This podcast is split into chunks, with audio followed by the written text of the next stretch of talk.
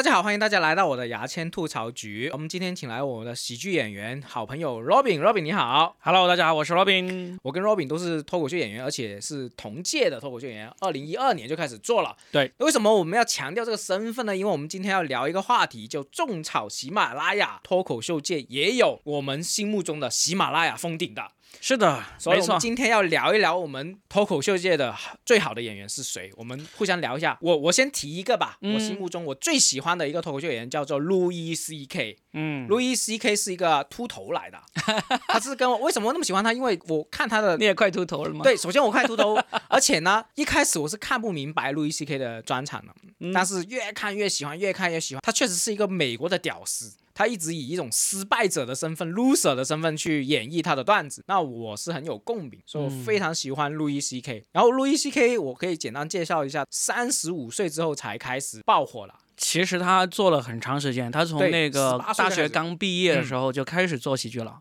对他大学刚毕业就开始做喜剧，然后做了十几年。是他中间有十年的时候，他只有一个小时的段子。他自己也说，他讲这些段子已经讲到吐了，对这些段子很恶心。但他又不舍得放弃，因为他失去了这个段子，他什么都不是。嗯。后来他就听了美国另外一个喜剧大师，叫做乔治卡林的这位喜剧演员。乔治卡林也是美国最出名的一个喜剧大师。他听了乔治卡林的一个创作心得嘛。但乔治卡林当时就说，他每一年。尝试创作一个新的专场，专场时间可能是一个小时到两个小时。当他在 HBO 这个电视台录完这个专场之后，他就会把这个专场内容全部丢掉，要重新录过，重新创作一个新的专场。然后路易 C K 当时听完这个话之后就非常惊讶，他说：“他怎么可以这样？这段子那么宝贵，那么难创作，我全部丢掉它，我真的什么都不是，我连现在这个烂演员都不是。”但是他就。就尝试每一年都开一个专场，之后开完专场后把这个专场的段子一个一个丢掉，它然后重新创作一个专场。当然，我们那一段时候很喜欢看路易 C K 专场的时候，他确实是做到了，基本每一年甚至两年就出一个专场。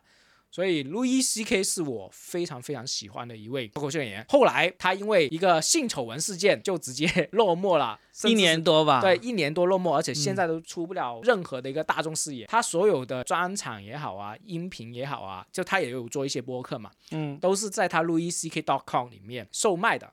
他有自己的粉丝群。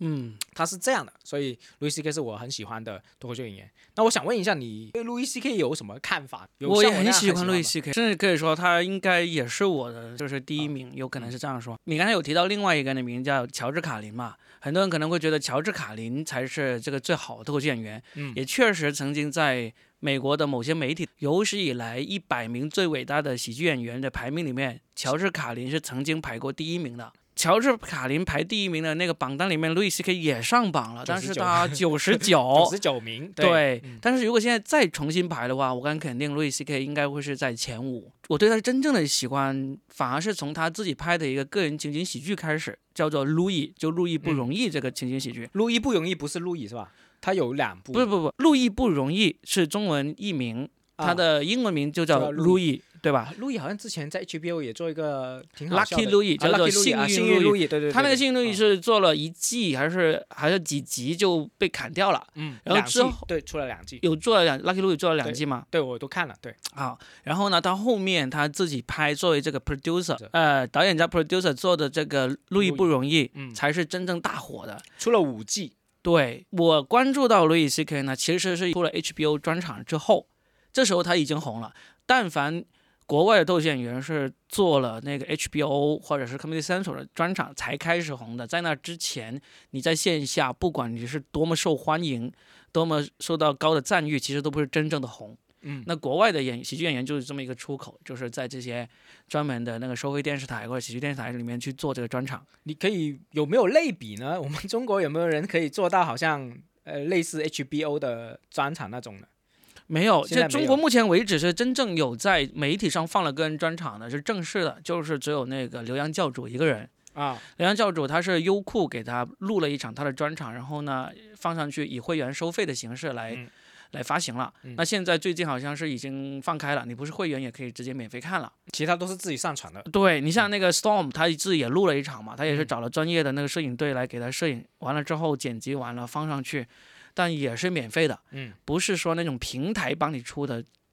其实个人来说，你个人的力量始终是有限的嘛，嗯平台能够专门去帮你推，那才是最重要的。呃你看见一些外国的专场，你别以为就是一一部机就就弄出来啊，他们的幕后是有导演的啊，对的，对的，是有导演。你可以看到，基本上每一场个人脱口秀专场，它有都有一个导演，那个导演的名字呢，其实都不是这个这个演员本身，不是的，演员会说自己是 producer，可以嗯说自己是编剧，编剧啊啊、编 writer，者啊呃嗯，但是导演一定是另外一个人，嗯它就意味着就是说你该用哪个场地，这个场地怎么走位，怎么拍摄，这些都是导演去负责的事情。嗯华人里面嗯，毫无疑问就是周立波吗？黄子华，哦，黄子华，对，黄子华是毫无疑问的第一啦。嗯你你可以说一下，就是为什么你喜欢黄子华呢？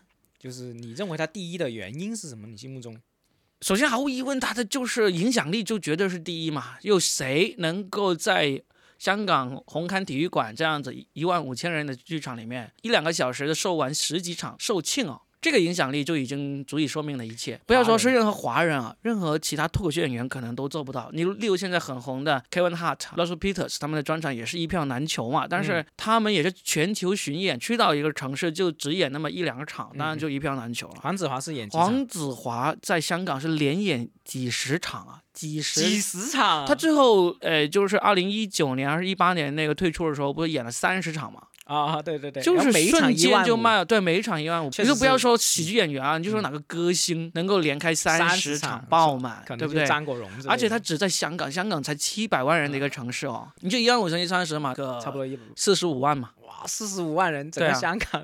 黄子华，我觉得因为有些听众还是不太了解，我们还是要介绍一下黄子华是谁啊？他是香港冻笃笑的鼻祖，那我甚至可以说是华人 stay up comedy 的一个鼻祖。实际上，真正做到了专场的，嗯确实是黄子华先开始的，就一讲就讲个一两个小时的那种。当年是几几年？好像八六年还是九零年，九零年是吧？对对，九九零年的时候他，他就做一场，当年他是三十岁，他的那个专场叫做呃娱乐圈的血与泪是吧？娱乐圈血泪血肉史，啊，血肉史，他当年是想做完这一场退休了，不后来是退休就退出娱乐圈。退出娱乐圈了，嗯。因为他在这个娱乐圈浮浮沉沉，长得说自己长得又不帅，什么都做不好，就想退出娱乐圈，没有成就感对，因为这一场让到他又爆红，而且当年的呃香港喜剧之王许冠文嗯，就找他了，嗯。就。许冠文也是电、呃、喜剧电影导演，也是当年非常红火，就找他，觉得很欣赏他。对，许冠文也是做这个脱口秀嘛，粤语冻笃笑，而且做的比黄子华要早。他开的专场是在黄子华之后才开的。对，后来黄子华基本上一年到两年就出一个专场，每个专场都是电视，就是从视频上面都已经是一个多小时。那你要想想，他正常的可能就两个多小时的一个时长。所以说，为什么黄子华那么厉害嘛？就是你看，我们有提到乔治卡林，也是每年一个专场全新的。我们已经觉得很变态了。对，黄子华也是啊，也是一两年这个专场全新的，而且他甚至都 他不去开放麦，不去练，对吧？所以。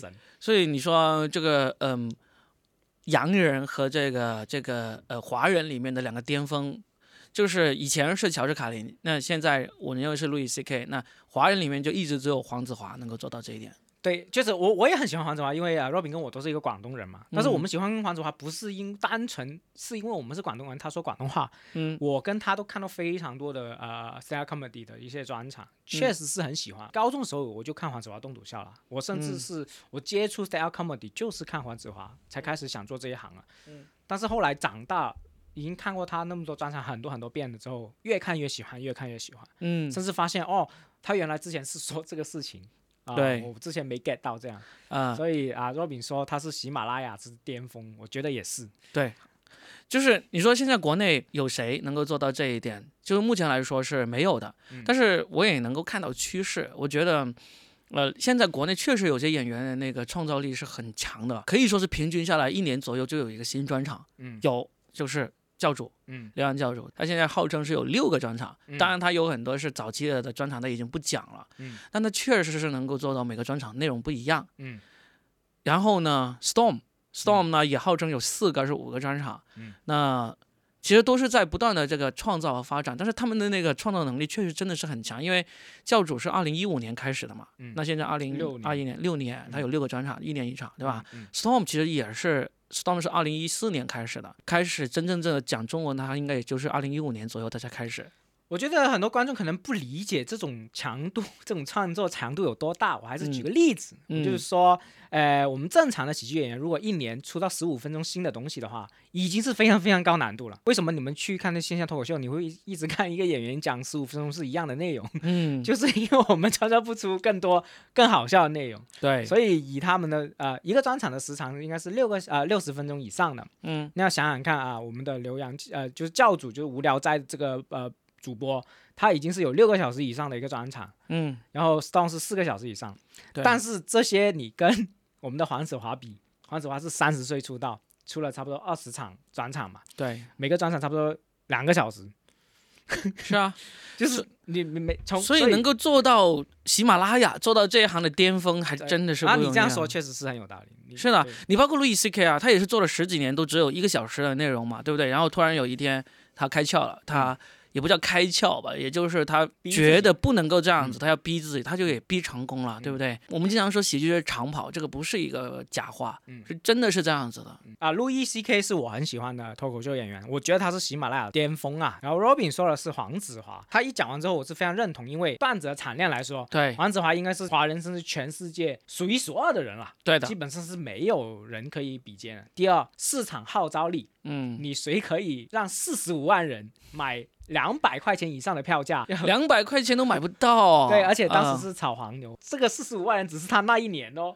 对啊，而且我们那时候很多人都是买呃一千五到两千块钱的票去买、啊去看的而，且我不觉得心疼的。他最高票价是八百八，但是绝对是买不到。他还是香港的鼻祖，不管怎么追溯，其实最大影响力就是他了，甚至嗯整个香港就他了，对，基本上其他人都是业余了。但是我们也不能说老是沉浸在这些过去辉煌人物当中，我们现在也要往前看。刚才我提到了两个国内的产量非常高的两个演员嘛，嗯那还有一个其实我们也应该可以提一下的，就是他产量没有这两个人这么高，但是他的质量好像是经常被人称之为中国脱口秀演员的天花板。啊是谁呢？呢？啊，周奇墨。周奇墨。对他现在已经签约了效果文化，然后嗯也刚刚完成了全国三十多个城市的这个巡演，他的那个票价其实已经超越了黄子华有八百八，比八百八高啊，而且不是黄牛，有一千多呀。不是黄牛了。对，不是黄牛啊，嗯就是说他在票价上是已经超越黄子华了，他税啊？这个 就不管了。然后呢，其实我们也有脱口秀演员都去看了他那个现场，嗯，就是质量确实非常高。呃，但是呢，在我看来，就是他还是那种观察式喜剧。我知道周奇墨是有能力讲一些观点型的喜剧的，但是他那这方面的内容还不够多。嗯那观察式喜剧其实也会绕不过的一个名字，就是国外有一个很著名的喜剧演员叫做宋飞嗯 （Jerry Seinfeld） 嗯。对，啊，宋飞他也是大家公认的观察喜剧的大师，他嗯也是产量非常高，做了一场又一场，还有非常著名的这个情景喜剧，迄今为止每年还会带给他带来过千万美元的版权收入的，所以可以说是全世界最赚钱的脱口秀演员，可能就是宋飞了。呃，周奇墨他现在他现在这次全国巡演专场里面的段子呢，也是那种观察式的为主，就是例如观察说，哎，这个切土豆丝该怎么切啊，这样子很有趣的一些现象，他能够说的妙趣横生。周奇墨他能够每年不停的出更多更好的内容的话，他有可能会变成这个大陆脱口秀演员。普通话语系的这个脱口秀演员的一个一个巅峰，有可能会变成喜马拉雅的。对他如果能够这样子去持续的那个发嗯。展的话，但是我不知道他自己会不会愿意把这个观察喜剧这个一直做下去，嗯。因为宋飞呢是一直到现在他还是在做 观察喜剧，一直到他最近这两年他也出了新的专场，结果大家的口碑都不行，嗯。就是你会观察生活的方方面面，你每一个细致的点都观察进去了，你有很多的角度，但是总会就是放在这里了，你去那个。餐馆吃菜一样，你要是始终去茶餐厅，那茶餐厅在变着花样。你现在知道现在茶餐厅有什么黑金烧鹅、黑金鲍鱼烧鹅，也就是茶餐厅的菜了。我认为真正的喜马拉雅是整一个菜系里面把茶餐厅一起包括进来，把这个佛跳墙、把这个满汉全席、把这个所有的大菜都包含进来。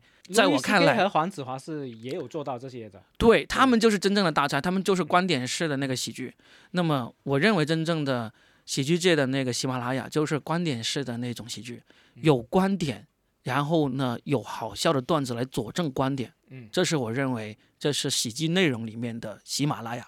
嗯好，我们今天其实分享那么多，我们又讲了、呃外国那个喜马拉雅啦，喜剧界的，也讲了我们中国的喜马拉雅，甚至讲了我们这一代未来有可能做的一个喜剧喜马拉雅。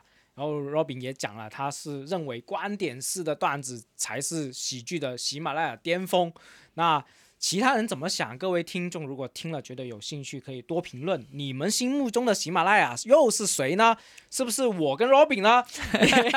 也可以说啊，就是靠十五分钟 走遍天下，会不会呢？